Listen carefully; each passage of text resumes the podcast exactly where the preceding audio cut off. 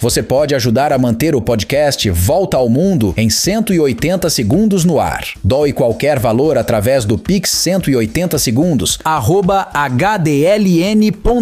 Siga nossas redes sociais no Instagram e LinkedIn. Basta procurar pelo Volta ao Mundo em 180 segundos. Ajude a construir um jornalismo mais livre, independente e de qualidade. Headline. Headline. Olá, bom dia! Terça-feira, 26 de dezembro. Espero que tenham passado um ótimo Natal. Eu sou Danilo Rocha Lima e vem comigo para mais um Volta ao Mundo em 180 segundos, seu podcast só com notícias internacionais produzido por mim e por Diogo Oliveira, por Headline.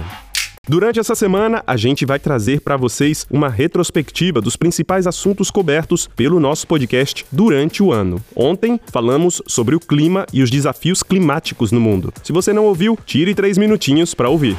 E quem escuta o 180 com frequência ouviu muito a gente falar do assunto, inteligência artificial. Aliás, começamos o ano falando de um especial que fizemos para a Headline sobre o Chat GPT. Esse robô, criado pela empresa OpenAI, começou a dar o ar da graça ainda em novembro de 2022. E você, já usou o Chat GPT durante este ano? Pois bem, a OpenAI, empresa americana baseada em São Francisco, na Califórnia, começou pequena, mas logo atraiu a atenção do mundo e passou a ser avaliada em em 150 bilhões de reais depois do sucesso do seu robô. A OpenAI então lançou ainda no primeiro trimestre de 2023 uma versão avançada da sua ferramenta, o ChatGPT 4. O ChatGPT ficou tão popular que não consegue atender à demanda. Resultado, as gigantes do ramo de tecnologia se apressaram para não perderem o bonde da concorrência. Google lançou o Bard, Meta comemorou a chegada do Meta AI e a Microsoft simplesmente integrou o ChatGPT a sua ferramenta de buscas, o Bing. Mas a briga para saber quem vai controlar nossos afazeres, nosso cotidiano e até nossas mentes é feroz e vai além de uma competição comercial entre gigantes do ramo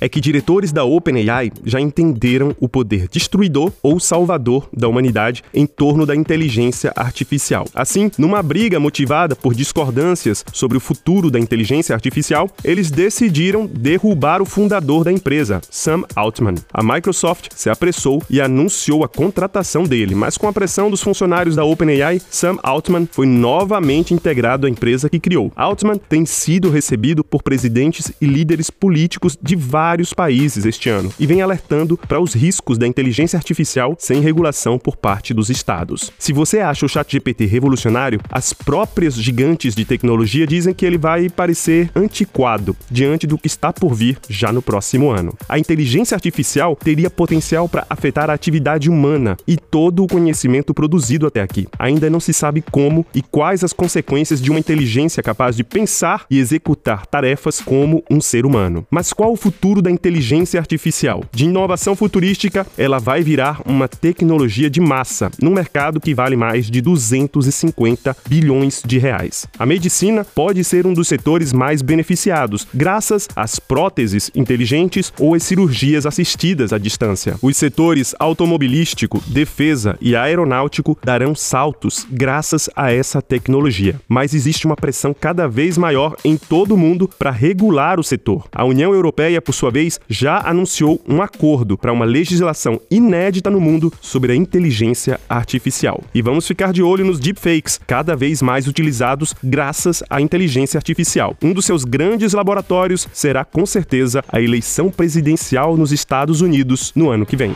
E é isso, a gente fica por aqui. Compartilhem o nosso podcast, nos deem cinco estrelinhas e nos ajudem com a sua doação via o Pix 180 segundos hdln.com. Para vocês, um excelente dia, um grande abraço e até amanhã.